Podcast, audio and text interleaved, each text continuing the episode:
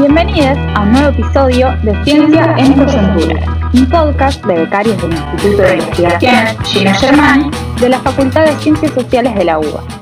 Mi nombre es Agustina Zúñiga. Y yo soy Ramiro Parodi. En la producción, Virginia Nessi y en la edición, Andrés Santos Sharp. En el marco de la pandemia y las medidas de aislamiento social preventivo y obligatorio, este podcast nace del interés de reencontrarnos, poner en común nuestros trabajos e investigaciones y conversar sobre cómo es hacer ciencia en esta coyuntura que reestructuró la cotidianidad. ¿Qué puede aportar la perspectiva y la mirada de las ciencias sociales en este momento? ¿Cómo es investigar en y sobre un contexto que es dinámico y urgente? ¿De qué manera pensar y repensar nuestro trabajo y nuestras investigaciones.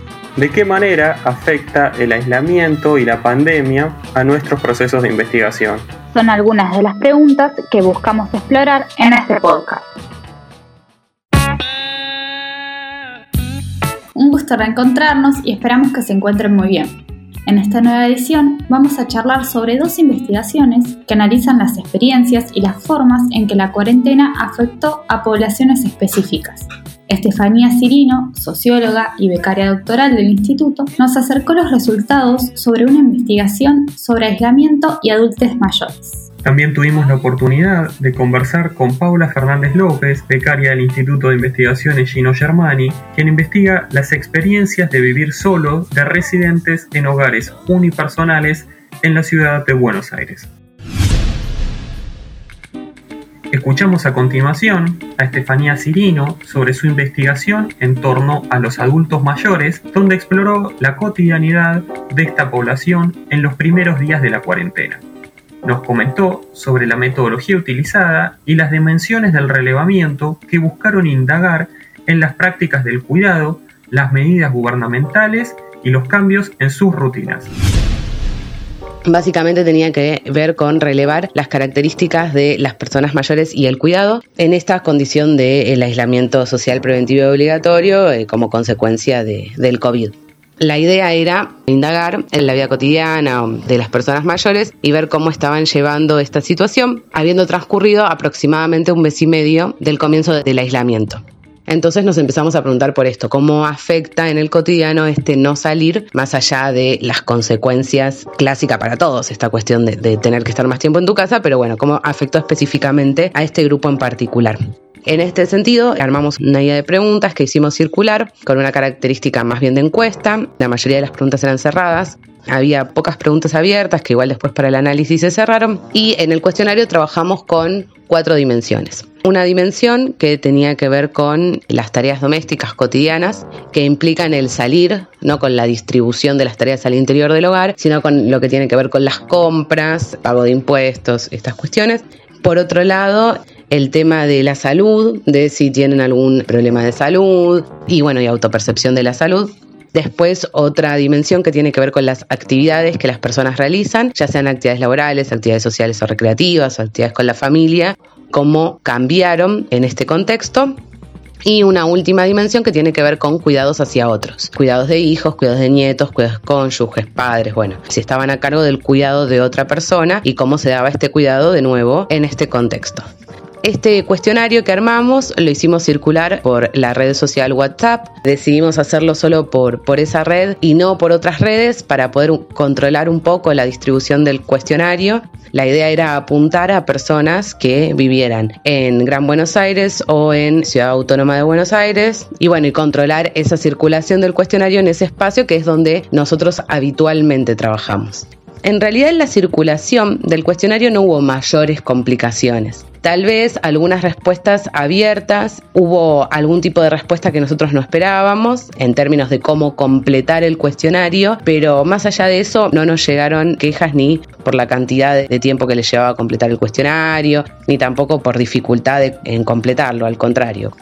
Este tipo de, relevamiento nosotros lo hicimos con el objetivo de tener una visión más general de lo que estaba pasando. No lo pensamos como algo a continuar. Sin embargo, las respuestas que tuvimos, la recepción que tuvo el cuestionario e incluso después de haber circulado el cuestionario, las preguntas iban por el lado de qué van a hacer con las respuestas, se pueden leer en algún lugar, eh, van a estar disponibles para que las veamos, nos parece como que el interés no es solo nuestro, sino también un interés de la comunidad. Entonces pensamos retomar las respuestas que tuvimos para seguir indagando un poco más en profundidad. Nosotros venimos de trabajar más bien con diseños cualitativos, entonces acá tuvimos que hacer un viraje a un diseño más bien cuantitativo en el que tuvimos que procesar las respuestas de otra forma y también mostrar los resultados de otra forma, que no es lo que hacemos habitualmente. Entonces, por ahí utilizarlo como disparador para profundizar, por ahí sí, ahí retomando cuando se pueda o con las herramientas que tenemos hoy, como pueden ser las aplicaciones o los dispositivos digitales, que nos permiten por ahí hacer entrevistas o profundizar un poco más en algunas cuestiones o en algunos temas de interés que surgieron en las respuestas a esta encuesta. A partir del análisis de los datos relevados, Estefanía nos comentó los principales hallazgos. ¿Quiénes se encargaron de las tareas cotidianas del hogar? ¿Qué tanto se respetó la cuarentena en esta población? ¿En qué medida pudieron continuar con sus rutinas laborales? ¿Y qué actividades pudieron mantenerse? Así también, de qué manera esto impactó en sus controles y cuidados médicos. Con respecto a los resultados del cuestionario, hubo cuestiones que vinieron a reforzar cosas que nosotros ya venimos trabajando y otras cuestiones que por ahí llamaron más la atención y en las cuales habría que hacer mayor hincapié para seguir indagando. Nosotros tomamos envejecimiento a partir de los 60, como la mayoría de las políticas públicas en el país. Después ahí hay como una discusión de si tomar como límite 60 a 65. En este caso, nosotros decidimos inclinarlos por los 60 y bueno, y separamos después para el análisis en quintiles de 60 a 65 años, 66 a 74, 75 y más, y se concentró la mayor cantidad de respuestas en, el, la edad de, 60 a 65 años. En lo que refiere a las actividades del hogar que implican salir, que fue una de las dimensiones, nos encontramos con una diferencia bastante grande entre quienes realizaban estas actividades antes del aislamiento y quienes las realizan durante el aislamiento. Nosotros no indagamos ahí porque la pregunta era más bien del orden cerrado, pero esto nos está mostrando claramente que hay un, respeto, digamos, por las políticas de, no salir, de quedarse en su casa y que otra persona por ahí se encargue de esas tareas, ¿no? Y esto queda demostrado en una de las preguntas que era quién ayuda, por ejemplo, en las compras, ¿sí? Quien ayuda en, las compras durante el aislamiento aumentó en porcentaje, según lo que nos respondían las personas, de lo que hacía, de lo que lo hacían antes del aislamiento.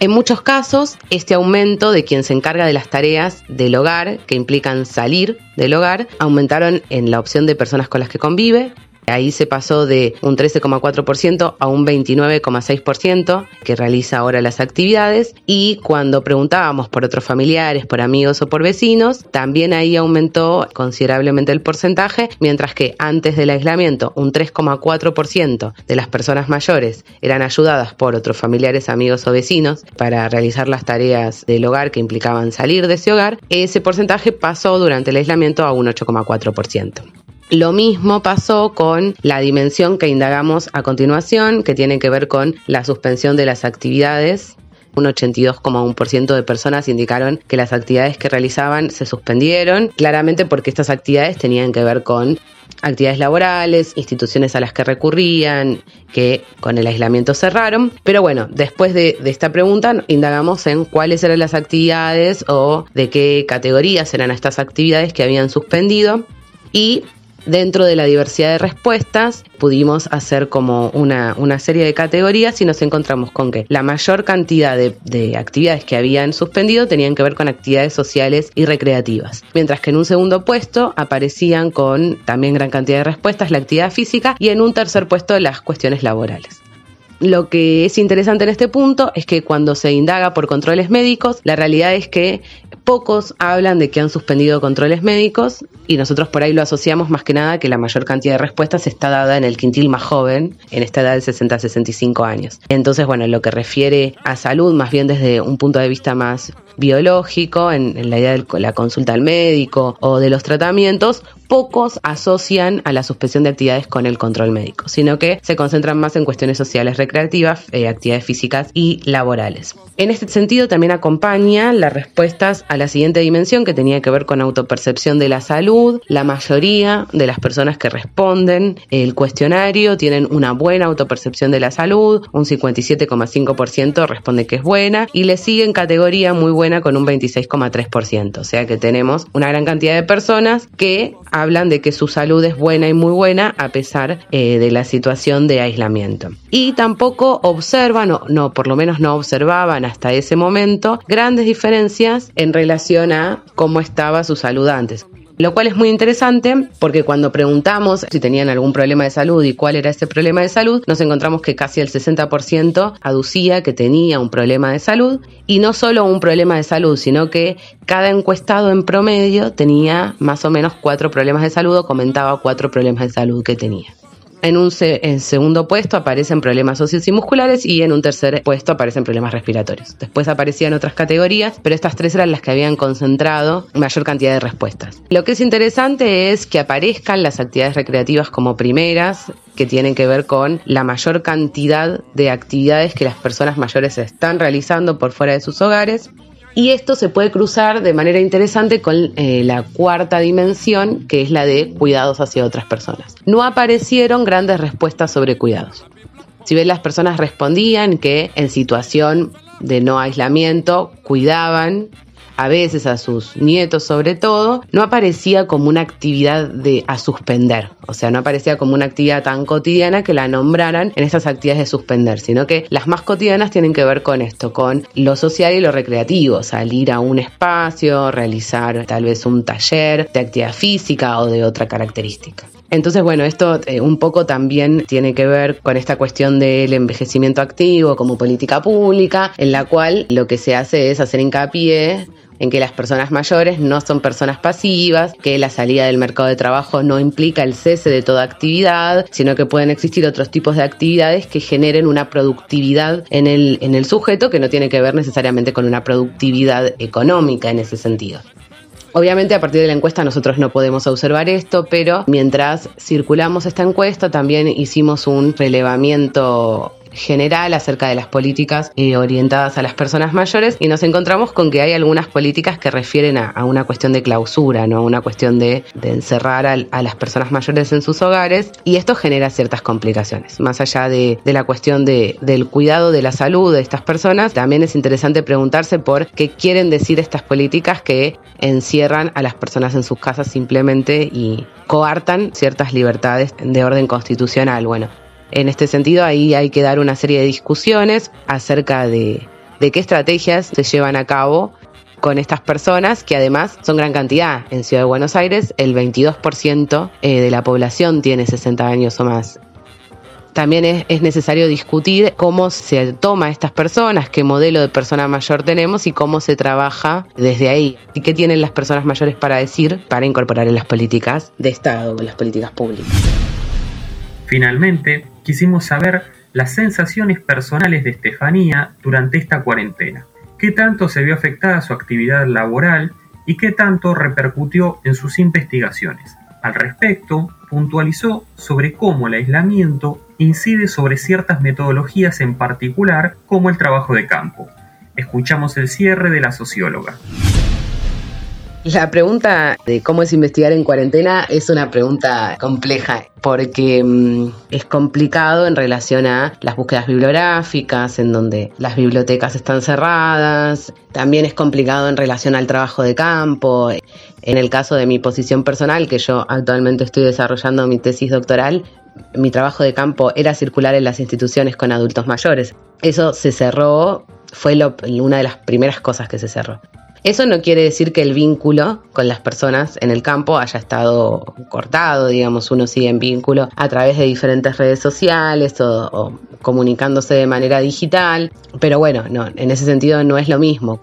Es verdad que también la cuestión de la cuarentena eh, o del aislamiento nos permite repensar nuestras prácticas de investigación desde otros puntos. Y como yo les decía antes, nosotros no solemos trabajar con cuestionarios cerrados, sino que nos dedicamos más a la observación o a la entrevista, incluso a lo que algunos llaman entrevista informal, que es lo que te comentan las personas en el mismo trabajo de campo y de la observación. Digo, esta situación también nos permite repensar nuestras prácticas de investigación y poder por ahí tomar herramientas que en otro momento no hubiésemos retomado, como esta cuestión del cuestionario ayuda en el sentido de también riqueza, digo.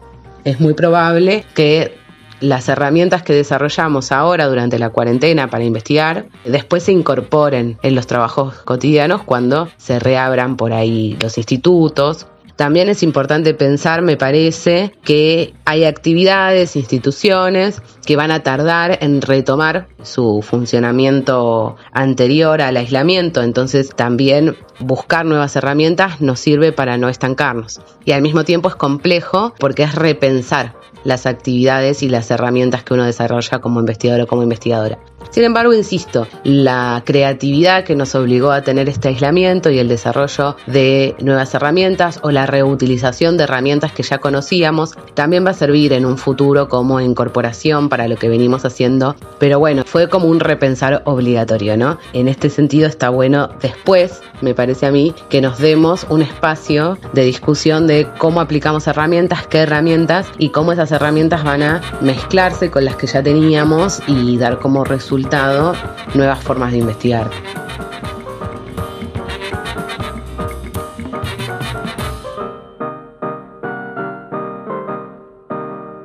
Estamos con Paula Fernández López, ella es becaria de finalización doctoral del CONICET y trabaja en el área de estudios culturales del Instituto Gino Germani. Su tema de investigación radica en analizar las experiencias de vivir solo en los hogares unipersonales de la ciudad autónoma de Buenos Aires.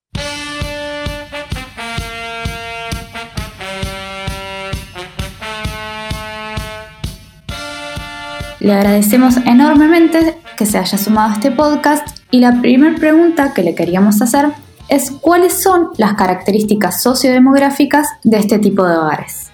Bueno, primeramente les, quiero agradecer por este espacio, digamos, y por la convocatoria para, bueno, poder comentar un poco qué estamos investigando o qué estamos llevando a cabo. Básicamente, bueno, antes de adentrarnos por ahí a los hogares unipersonales, está bueno comentar cómo surgen o por qué me interesa estudiar los hogares unipersonales y por qué nos convoca tanto en estos tiempos, ¿no? Porque Argentina, al igual que otros países de América Latina y de la región, viene sufriendo, digamos, transformaciones que se dan dentro de la familia y el hogar, ¿no?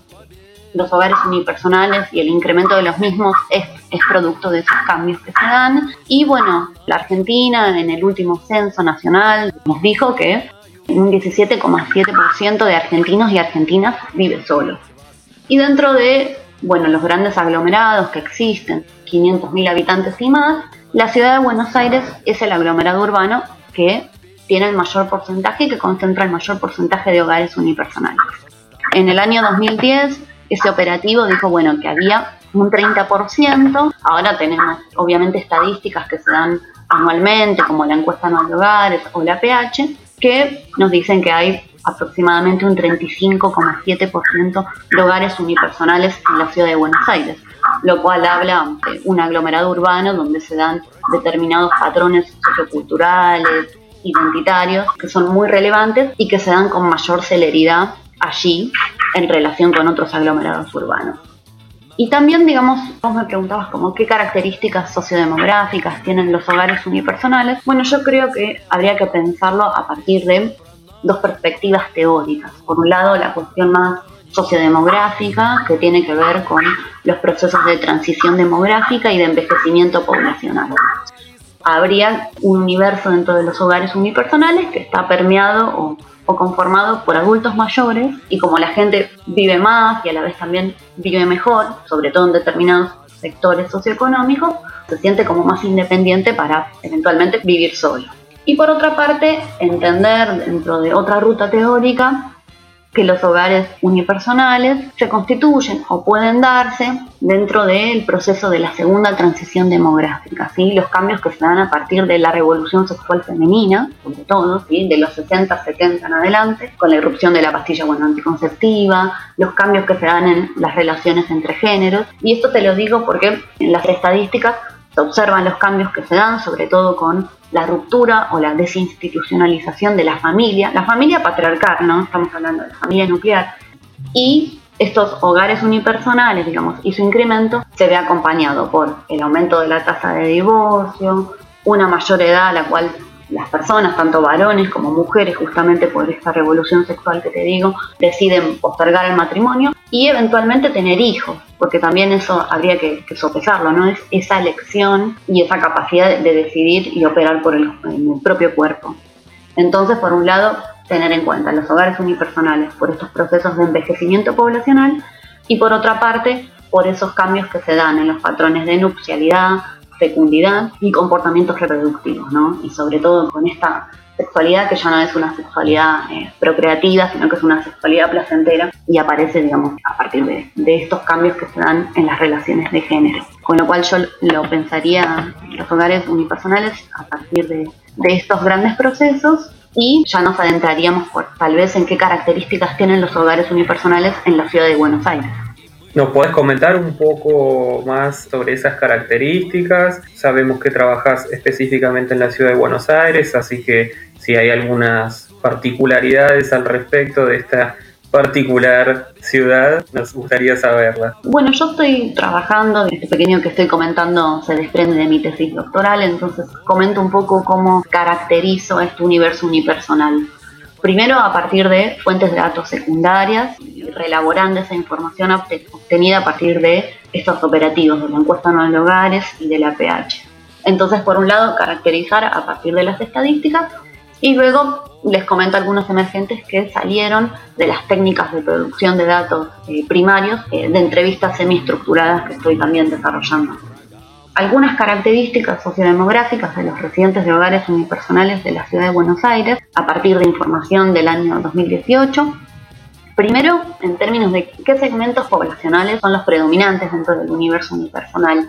Si vemos las estadísticas para el EPH del cuarto trimestre, del 2018, eh, más de un 47% de esta población es población envejecida, ¿sí? de, 65 años y más. Y este universo se encuentra fuertemente feminizado y, esto se explica por la mayor expectativa de vida que, tienen las mujeres en relación con los varones. También, bueno, yo juego con algunas otras variables que tienen que ver con la condición de actividad y situación conyugal de los residentes. Y si, por supuesto, esas mujeres se encuentran inactivas laboralmente, y son predominantemente viudas. Pero sí, digamos, el universo unipersonal se encuentra predominantemente envejecido.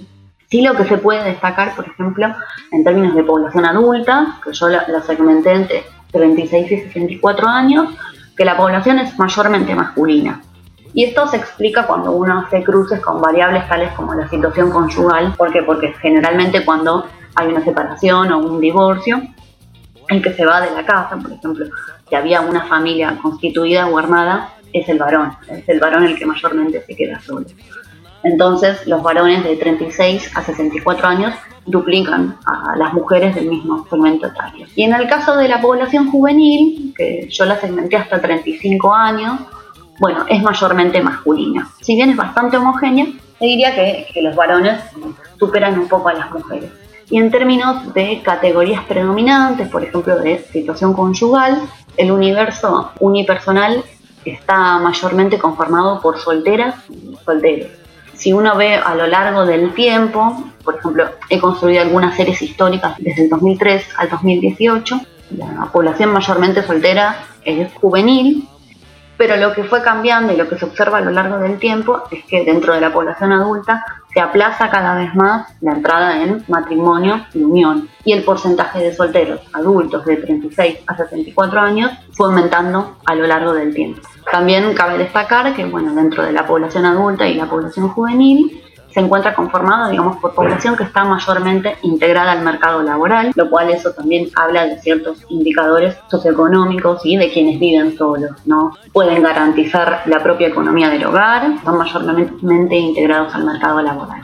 Bueno, comentaste un poco los indicadores sociodemográficos, socioeconómicos y te queríamos preguntar por la otra dimensión que vos trabajas, ¿no? El estilo de vida. Un poco igual mencionaste, pero si podías profundizar un poco ahí en los rasgos principales, si es homogéneo o si hay una mayor heterogeneidad, ¿qué estuviste bien? Bueno, en, en realidad el fenómeno de los hogares unipersonales es mayormente un fenómeno que uno puede encontrar en los aglomerados urbanos.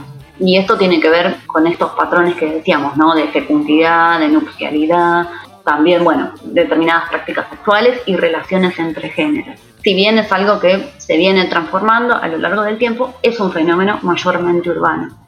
Y también hablábamos de la sostenibilidad socioeconómica, ¿no? porque mayormente quienes viven solos son los que manejan principalmente su economía del hogar. Y también, bueno, pondría a, jugar variables que tienen que ver con los cambios que se dieron en las sociedades contemporáneas de los 70 en adelante y que tienen que ver con los procesos de individualización y de la profundización de las sociedades de consumo y de las sociedades más hedonistas, ¿no? Que no hablamos de, un egoísmo individual, ni mucho menos, sino que está esta idea que ya trabajaban algunos sociólogos contemporáneos que tienen que ver con las biografías abiertas a la elección de las personas. Esta pluralidad, diría yo, de los estilos de vida, y que en este caso sería pensar y, tomar las propias riendas de sus elecciones vinculadas con sus sexoafectividades, porque muchos de los entrevistados y de las entrevistadas eligen racionalmente la posibilidad o no de, bueno, de concertar una pareja estable, de tener hijos o no, que me parece que eso es como lo, lo, más relevante. Y también quiero mm, hablar sobre una cuestión que tiene que ver con la soledad que a veces se ha hablado como de, las personas que deciden vivir solas, qué características tienen los solterones, las solteronas, que me parece que, está bueno en ese sentido como discutir qué pasa, por qué elige vivir sola, ¿no? Como qué ventajas, qué beneficios, qué posibilidades encuentran. Y yo diría que, que hay dos cuestiones que aparecen muy fuertes en todos los segmentos poblacionales, independientemente del género, de la edad y de la situación conyugal que es esta posibilidad de libertad y autonomía y de la disposición del tiempo y, del espacio propio. Más allá de, todas las remoles y, todas las tensiones que podemos encontrar y que también yo dentro de, mi investigación hago tipologías de los hogares teniendo en cuenta la ruta de entrada hacia el estilo de vida unipersonal. Porque justamente muchas veces no es algo intencional, sino yo lo llamo accidental no elegido, ¿sí? que puede ser producto insisto, de una ruptura amorosa, de la pérdida del compañero, de la compañera de vida, o también del deceso, por ejemplo, de una persona de la familia de origen. Paula, la última para ya cerrar. Hemos visto infinidad de, noticias a lo largo de esta cuarentena que hablaban sobre la mayor dificultad que supuestamente tendrían quienes viven solos de soportar y llevar adelante esta cuarentena pero a su vez este gran caudal de noticias convivieron con otros que señalaban la dificultad de los que son, son muchos en una casa, justamente por todo lo que ya sabemos, la dificultad de trabajar en, en la casa para quienes tienen hijos y duplicar sus tareas, la distribución de los roles dentro de la familia y asimismo en diferentes estratos sociales también uno podía observar que realmente las situaciones habitacionales para familias numerosas eran muy complicadas. ¿Pudiste observar alguna particularidad dentro de esta situación de, de cuarentena? Eso por un lado, y a su vez si estás pensando el rol del Estado, de la dimensión pública, como qué podría hacerse desde, desde ese lugar para lidiar ¿no? con estos múltiples problemas. Bueno, particularmente con los hogares unipersonales. Si tenemos una ciudad donde dentro del universo unipersonal casi la mitad de, la población es una población envejecida, por supuesto habría que pensar en términos de políticas públicas para los adultos mayores, que incluso, bueno, empezaron a aparecer algunas medidas dentro de como los programas de mayores cuidados, donde se abría, digamos, la línea telefónica para voluntarios para que les hicieran las compras, les compraran medicamentos. Pero después también se abrió una polémica cuando el gobierno, digamos, sostuvo que quienes tenían 70 años o más no podían salir y si salían se los iba a sancionar o se los iba a penalizar. Y ahí empieza a jugar y a ponerse en tensión el tema de la libertad de movilidad, ¿no? O sea, como por un lado cuidamos a una población, pero a la vez también, digamos, sin cercenar esta libertad y esta autonomía de la cual venimos hablando, que es muy importante y sobre todo, digamos, para la gente que vive sola.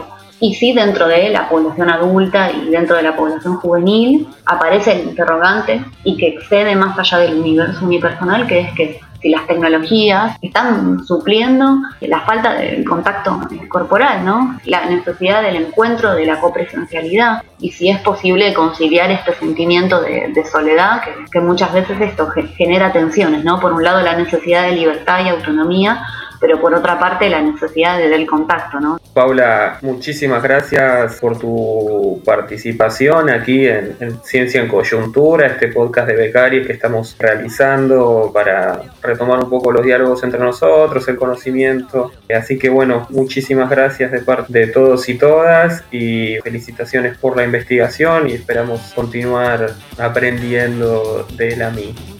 Gracias a ustedes por el espacio y realmente celebro esta iniciativa de, de poder compartir aprendizajes en conjunto. Muchísimas gracias. Un saludo, Paula. Hasta aquí un nuevo episodio de Ciencia en Coyuntura, un programa para conocer los aportes de las becarias al campo de la investigación en ciencias sociales. Mi nombre es Agustina Zúnico, junto a Ramiro Parodi, Virginia Nessi y Andrés Santos Sharpe, Esperamos que les haya gustado y los invitamos a compartir. Nos encontramos en la próxima para volver a conocer más investigaciones de les becarias.